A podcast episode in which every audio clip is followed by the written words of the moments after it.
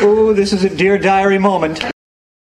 在第六期节目当中呢，我们将会学到这是一个很重要的时刻，如何使用英文来表达。Chandler 他说，This is a dear diary moment. This is a dear diary moment. This is a dear diary moment. This is a dear diary moment. 这是一个值得纪念在日记本上的珍贵时刻。那么适用的场合呢？